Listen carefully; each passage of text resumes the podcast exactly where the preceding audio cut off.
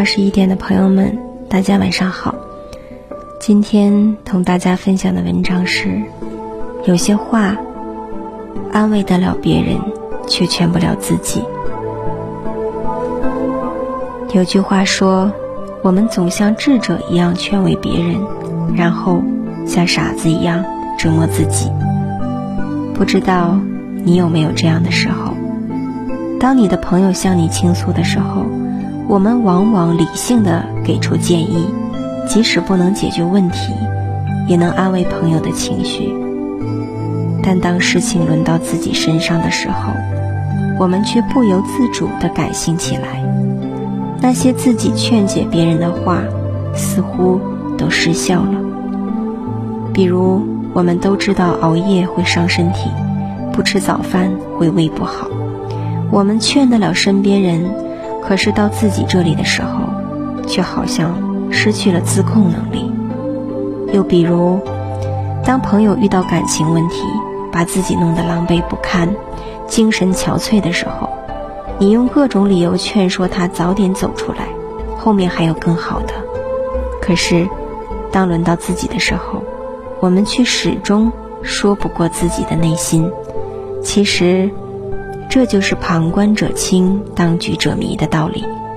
所以，当我们作为旁观者去劝解别人的时候，有的时候会不会把问题想得太简单了呢？好事坏事，感受怎么样，只有自己最清楚。旁观者始终是旁观者。每个人都有自己的经历，每个人都有自己的生活。当我们看着别人受到伤害，我们可以理性的给出建议，去尽可能的安慰。但是，当自己是痛苦的承受者时，我们就没那么容易的走出来了。所以啊，有些话你安慰得了别人，却劝说不了自己。道理虽说很多，听起来也很对，但是谁又能完全听着大道理？就能过好这一生呢。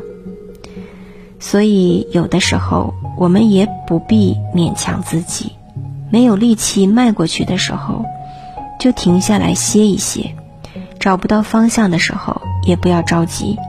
对谁都有无助的时候，谁都有寒冷的时候。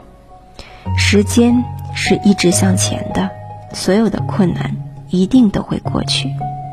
愿你的余生学会坚强，但不必逞强。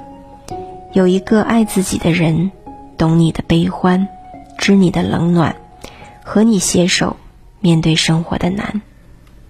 大家好，我是欣欣，每晚九点和你相约。祝大家好梦，晚安。